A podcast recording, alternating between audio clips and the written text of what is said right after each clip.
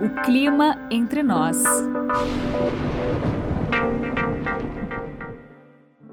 Nosso planeta Terra não é um, mas várias terras conectadas, interdependentes. Uma terra que é parte sólida, líquida, gasosa, que se autorregula, mas que já sofreu tantas interferências humanas tão profundas e prolongadas que está começando a perder a autossustentação em alguns aspectos. No fim de 2020, pela primeira vez na história da humanidade, a massa de objetos criados pelo homem superou a biomassa viva. Nossa Terra se modifica continuamente, mas sua atmosfera atmosfera está se aquecendo tão perigosamente que já se torna uma ameaça à sua própria vida. Conheça agora as várias terras nos seus diferentes aspectos, na visão de um meteorologista, um astrofísico, um geólogo e um oceanógrafo.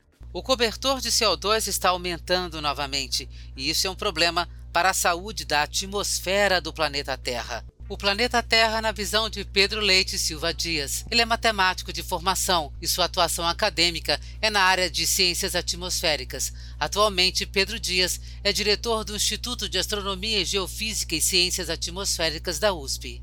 Para vocês terem uma ideia, a Terra ela foi formada mais ou menos há uns 4,5 bilhões de anos atrás, pela condensação de, de gases que foram produzidos por aquela enorme explosão que ocorreu no universo há mais ou menos uns 20 bilhões de anos atrás.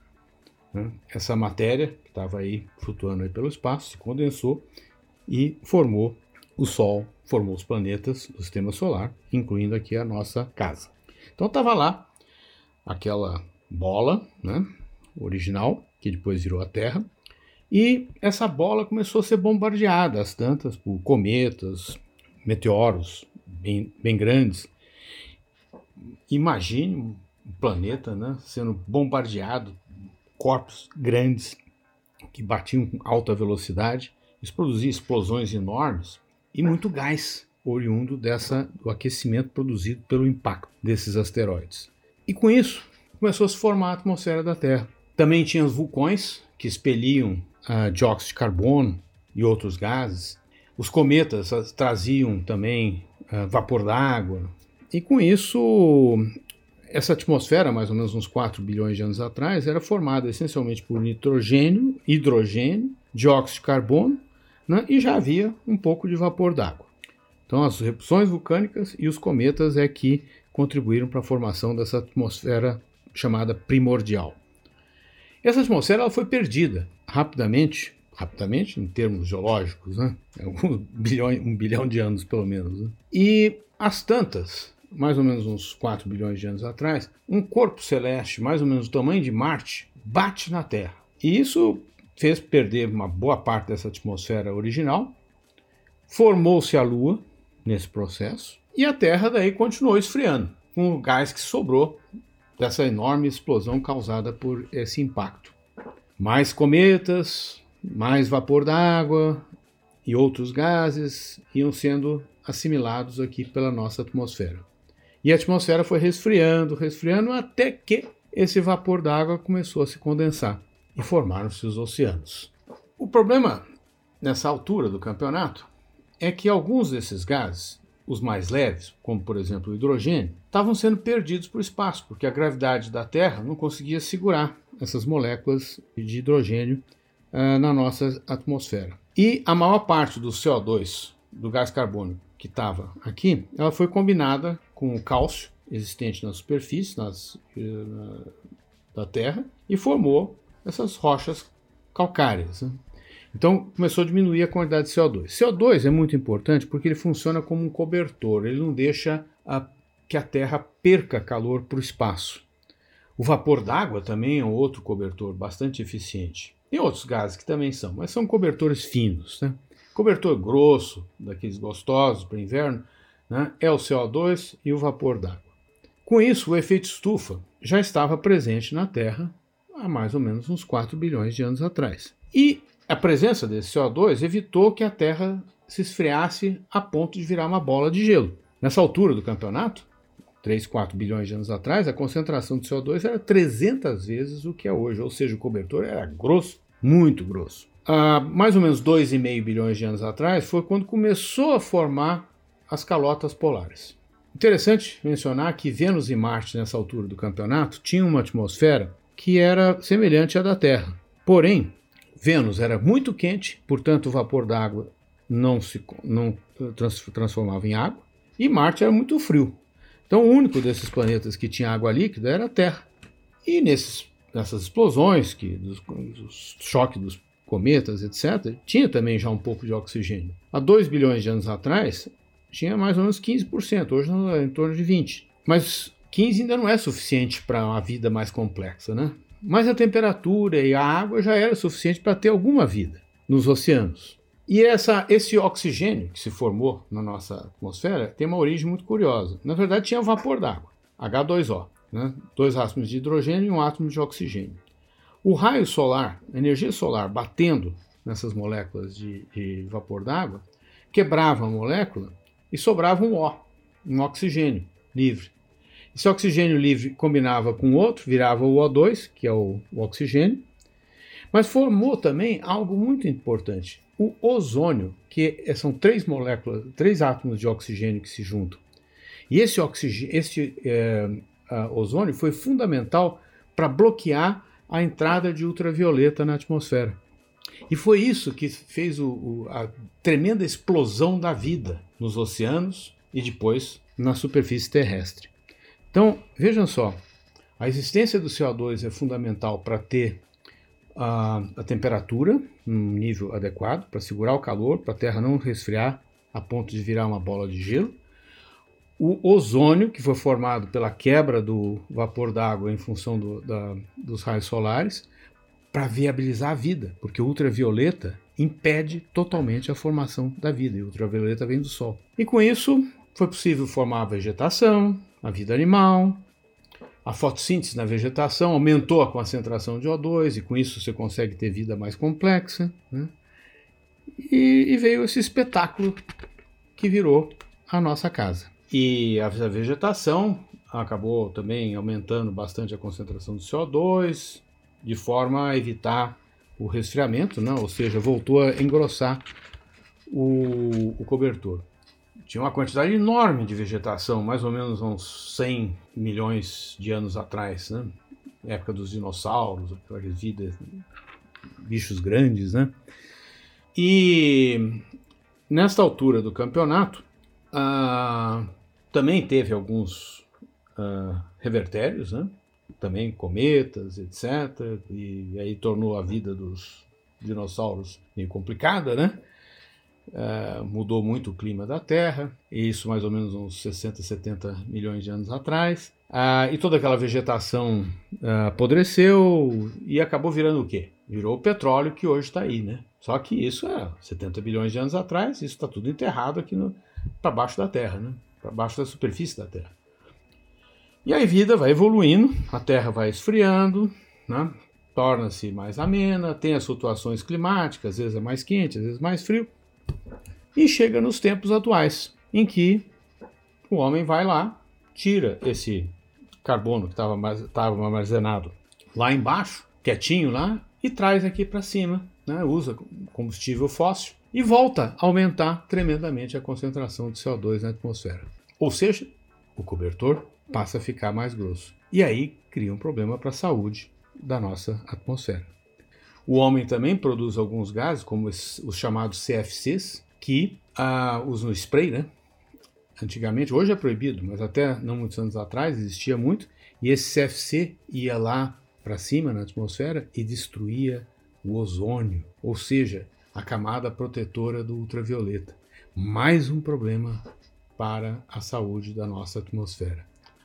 E hoje nós estamos aqui nesse dilema, né? Você tem o uso de combustível fóssil, a gente destrói florestas, um, o excesso de gás carbônico no oceano uh, provoca acidificação, complica a vida na biota marinha, ou seja, estamos encrencados, né? se a gente não fizer alguma coisa. Ou seja, a saúde da Terra sofre, no momento, um grande risco. Temos que fazer alguma coisa seguramente. E acho que nesses próximos 10, 20 anos é fundamental que haja uma significativa mudança no nosso estilo de vida. O ser humano precisa decidir se quer continuar vivendo neste planeta Terra, porque, do ponto de vista do resto do universo, a nossa existência não tem importância alguma. A Terra na visão de Aníbal Etten, físico de formação, com doutoramento na área de astrofísica. Atualmente, ele é docente na Universidade Federal do ABC no curso de Engenharia Espacial. Do ponto de vista da astrofísica, a Terra é uma esfera sólida de 12.800 km de diâmetro, recoberta por uma fina atmosfera que varia de 15 a 35 km de altura. Toda a vida presente na Terra é absolutamente dependente da nossa atmosfera. A sua composição, temperatura e comportamento são os fatores que estabelecem as condições favoráveis para a existência da vida em nosso planeta. Já foram observadas tempestades em Júpiter, Saturno e Urano, e são famosos os surtos de vento em Marte, que chegam a atrapalhar a comunicação com as sondas que foram enviadas para aquele planeta. Isso significa que ter uma atmosfera ativa é uma característica comum no sistema solar. Por outro lado, a Terra é também um planeta do sistema solar. O ambiente na qual ela está inserida, o espaço interplanetário, é dominado pela presença de radiação de todos os tipos e pela gravidade. Um terceiro efeito são os corpos menores do sistema solar, os asteroides, que circulam em órbitas excêntricas, diferente dos planetas que têm órbitas praticamente circulares. Os efeitos mais importantes da gravidade são, primeiro, o movimento da Terra em torno do Sol, e, em segundo lugar, as marés, cujo principal ator é o nosso satélite natural, a Lua. Não devemos nos preocupar com os efeitos da gravidade, pois tratam-se de influências que são perenes e imutáveis ao longo dos séculos. Também não precisamos nos preocupar com os efeitos de fora do sistema solar, pois o Sol tem uma órbita que nos leva tranquilamente pelas regiões mais calmas da nossa galáxia. Entretanto, a radiação originada do Sol é especialmente perigosa. Devido a uma combinação favorável entre o campo magnético terrestre e a composição dos gases da atmosfera, estamos protegidos das radiações mais perigosas. As famosas auroras boreais, por exemplo, são o resultado do efeito do campo magnético desviando partículas ionizadas do vento solar. É interessante saber que as auroras boreais já foram observadas também em Júpiter e Saturno, o que prova que esse é mais um fenômeno comum no sistema solar.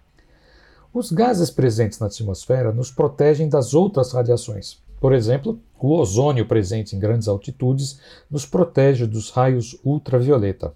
O vapor de água e o dióxido de carbono absorvem outras bandas nocivas, e o que chega à superfície da Terra é em grande parte a luz visível e o calor, uma composição radioativa fundamental para a manutenção da vida. Com isso, podemos concluir que qualquer alteração significativa da atmosfera, seja em sua composição ou comportamento, pode prejudicar esse nosso filtro solar natural. Se elevarmos em excesso a temperatura da atmosfera, o excesso de nuvem gerado bloqueará a passagem da luz, mas deixando ainda entrar o calor. Essa situação, que é conhecida como efeito estufa, é a situação atual de Vênus, cuja temperatura na superfície chega a 460 graus Celsius, que é o suficiente para derreter titânio. Na Terra, uma variação de apenas alguns graus seria o suficiente para extinguir espécies animais e vegetais e levar a nossa agricultura ao colapso. O terceiro fator, os asteroides, só são perigosos quando se eles caírem em nosso planeta.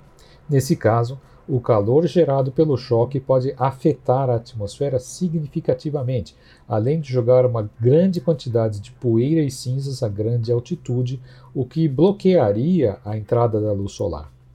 Esse efeito já foi observado a partir de atividades vulcânicas e pode durar anos. O nome que se dá é de inverno vulcânico e teria consequências catastróficas se ocorresse nos dias de hoje. Em março de 1993, por exemplo, foi observado o choque do cometa Schumacher-Levy em Júpiter, o que comprova que esses eventos de choque com asteroides têm um potencial de ocorrer em nosso sistema solar. Mas agora, o que é que aconteceria com a Terra em termos astrofísicos se algum desses cataclismos se tornasse realidade? A resposta é nada. Como planeta, a Terra continuaria seu caminho anual em torno do Sol, dando uma volta em torno de si mesma a cada 24 horas. Para o planeta Terra, a atmosfera é irrelevante e a vida sobre ela menos ainda. Então, cabe a nós, os seres humanos que estamos estragando a atmosfera, a responsabilidade agora de decidir se queremos continuar vivendo aqui, pois, do ponto de vista do resto do universo, a nossa existência não tem importância alguma. O planeta Terra é, na verdade, o planeta Água. O oceano é uma lâmina, uma casquinha, mas que tem a importante função de fazer a regulação do clima do planeta. A visão do planeta Terra por Ricardo Camargo. Ele é físico de formação, com mestrado em oceanografia e doutoramento em meteorologia. Atualmente, Ricardo Camargo é pesquisador e professor no Departamento de Ciências Atmosféricas da USP. A gente se refere frequentemente ao planeta Água, né? 70% da superfície do planeta coberto pelos oceanos. Então, a gente já faz essa associação logo de cara, né? Quando a gente pensa na participação dos oceanos no sistema climático terrestre, que esse sim é bastante mais complexo, envolve a atmosfera, a hidrosfera, a criosfera, a litosfera e a biosfera. Né? A parte da hidrosfera é basicamente os oceanos e os corpos d'água, mas majoritariamente, do ponto de vista do, do clima, a participação do oceano é fundamental para armazenar calor, né? transportar calor pelas correntes. Então vamos tentar falar um pouquinho sobre isso agora. Essas, esses componentes do sistema climático, a gente pode até olhar eles como atores na casquinha do planeta, né? como se fossem ali camadas que interagem entre si. E pensando no oceano e na atmosfera, que eu acho que é uma coisa mais intuitiva, se a gente lembrar do mapa mundi, né? O oceano, é, a parte mais profunda dos oceanos tem 11 quilômetros, mas a profundidade média é na casa de 4 quilômetros. E se você pegar a bacia do Oceano Pacífico, ela tem mais de 15 mil quilômetros de extensão, né? seja leste-oeste, seja norte-sul. Então, é uma lâmina, né? Se você comparar a dimensão horizontal com a dimensão vertical, você vê que o oceano é uma lâmina, é uma casquinha. E, mas é muito importante, assim como a atmosfera, por conta da incidência dos raios, né? É, da radiação solar, por conta da regulação do calor, como eu falei agora há pouco, dos transportes, né? Esses dois fluidos estão se mexendo continuamente porque existe uma incidência desigual de radiação solar e por conta disso existem os movimentos para tentar transportar, para tentar redistribuir né, essa energia que incide diferentemente nas latitudes por conta da esfericidade do planeta, tá? Então, tem esse lado, assim, só para embasar o nosso papo, que eu acho que vale muito a pena. Então, de uma maneira, é, assim, até infantil, né? Se a gente pensar que aquela laminazinha de água lá na casquinha do planeta, né, que ela é muito mais longa horizontalmente do que espessa, como é que ela pode ter uma capacidade tão grande né, de, de regular o clima do planeta como um todo, né? ao ponto de pensar que anomalias, né, é, situações atípicas com relação à temperatura da superfície do mar, por exemplo, faz com que a atmosfera se sinta é, estimulada né, de uma maneira diferente do que o normal e esse estímulo faz com que o oceano acabe forçando a atmosfera em escalas de tempo mais lentas e eventualmente modificando alguns padrões, por exemplo, de precipitação ao longo dos continentes que a gente está acostumado a ver. Né? Então, climatologicamente falando. Então, eu estou me referindo a fenômenos de larga escala nos oceanos, como o El Ninho, que a gente uh, conhece, já ouviu falar algumas vezes, que tem impactos bastante uh, conhecidos e identificados aqui na precipitação na América do Sul e também em eventos de onda de calor. É, então veja, essa casquinha de água ela é capaz de fazer uma diferença grande na regulação do clima, porque justamente existe o aspecto da capacidade térmica da água, né? A água demora para esquentar e demora para esfriar. Isso se deve àquele tal calor específico né, da água e a capacidade térmica da água isso faz então com que, mesmo sendo uma camada fininha, haja uma importância enorme nessa regulação da, da, da, do clima como um todo. Para a gente se referir às outras bacias oceânicas, não somente ao Oceano Pacífico, né, é, vale a pena chamar a atenção também de uma outra característica interessante. O Pacífico, justamente como falamos há pouco, ele é tão grande, se você olhar a esferinha do planeta virar ao lado do Oceano Pacífico, né, ele ocupa quase a, a esfera, o disco da esfera inteira, né? É um, então ele é tanto, uh, ele tem uma dimensão grande tanto na direção leste-oeste como na direção norte e sul o que é bastante diferente do Índico e do Atlântico, né? O Índico ele é extenso também na direção leste-oeste, mas ele praticamente não tem a parte ao norte do Equador. E o Atlântico, por sua vez, ele tem uma é, dimensão leste-oeste pequena, né? Se a gente pensar a distância entre as Américas e a África e a Europa, ela não é tão grande, mas em compensação ele une os oceanos né, é, do, do, do, Polo Sul e do Polo Norte, quer dizer, o Oceano Austral com o Ártico. Né?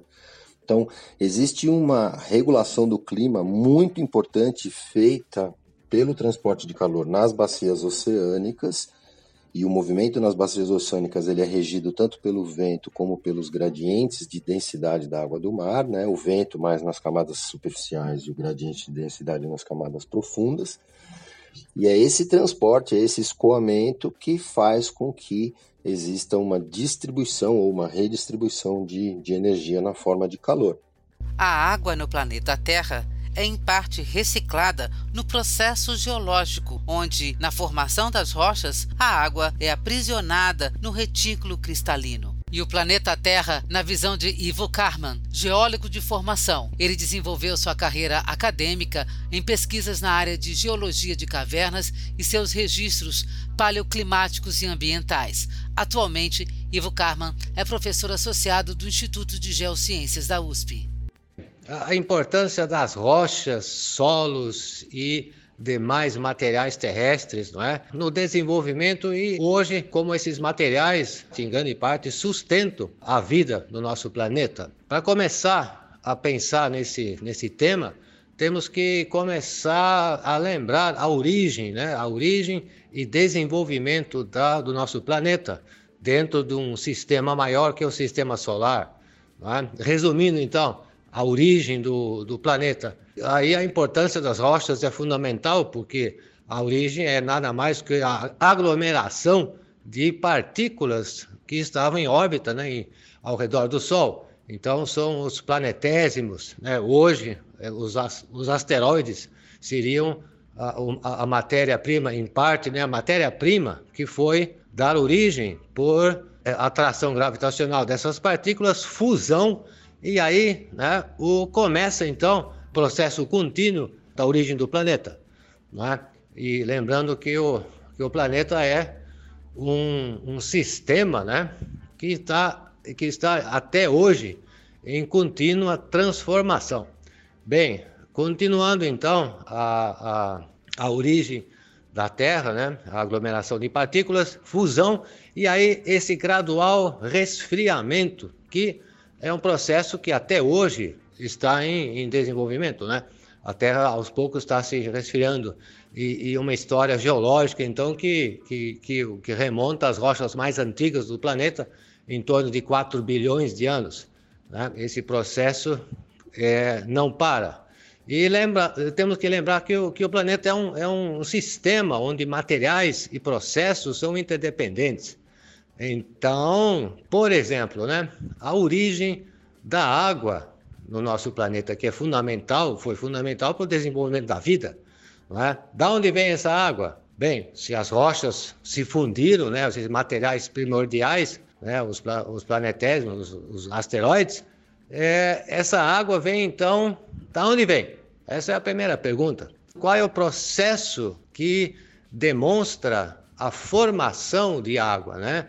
Lembrando que essa água também entra no sistema que é um sistema de reciclagem contínua. Então, observa-se hoje que através do resfriamento né, do, do, em processos vulcânicos, a, a, o resfriamento das rochas, um dos produtos dessa cristalização do magma, né, das rochas fundidas, é uma parte gasosa, que são os, que são os voláteis.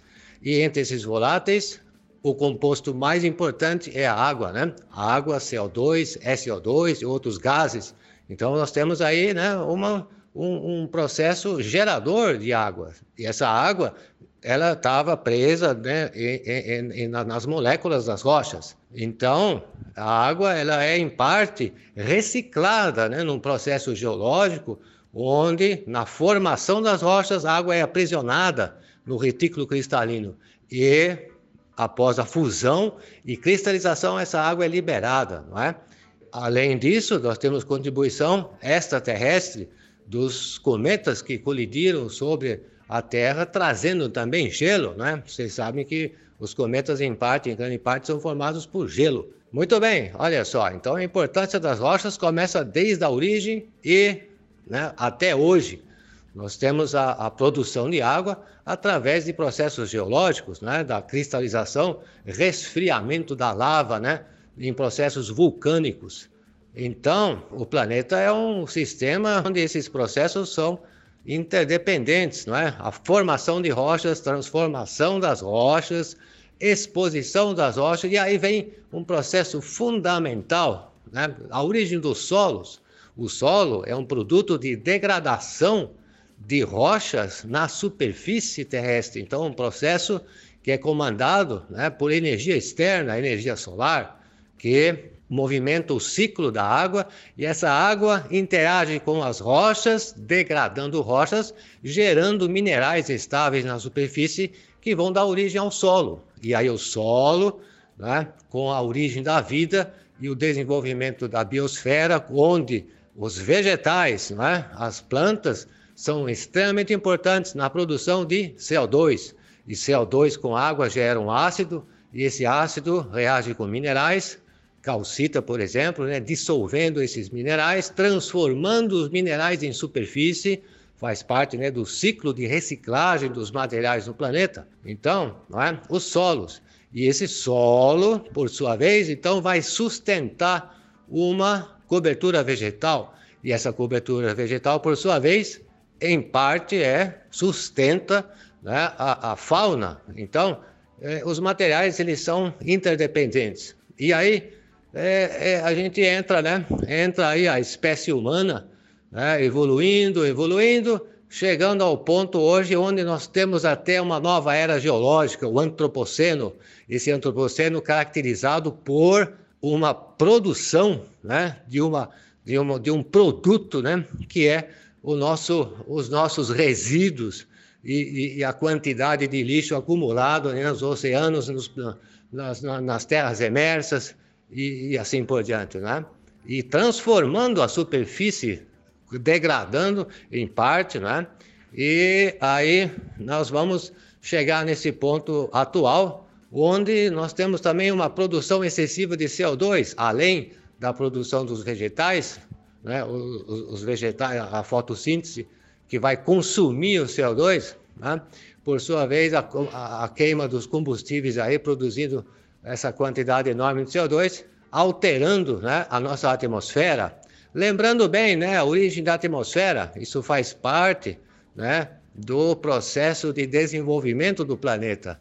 E essa atmosfera que nos protege né, de raios cósmicos e partículas, ela é extremamente importante em manter a nossa atmosfera. Né? Vida em Marte, que, o, que perdeu o campo magnético e aí né, perdeu em grande parte a sua atmosfera né, os gases sabe, da atmosfera.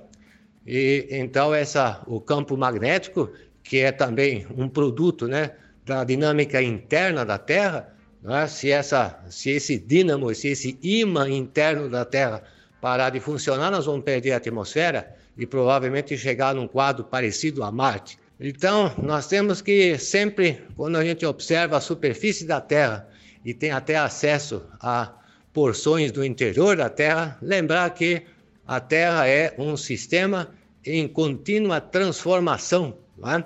E, portanto, a nossa presença aqui, a presença da espécie humana, ela precisa né, respeitar e se tentar se integrar nesse grande ciclo de transformação dos materiais do nosso sistema Terra. Eu acho que com isso a gente pode começar a refletir e a entender um pouquinho maior, melhor né, o nosso papel aqui, a nossa presença e como a gente pode contribuir para não alterar demais esse, esse ciclo de materiais do nosso sistema Terra.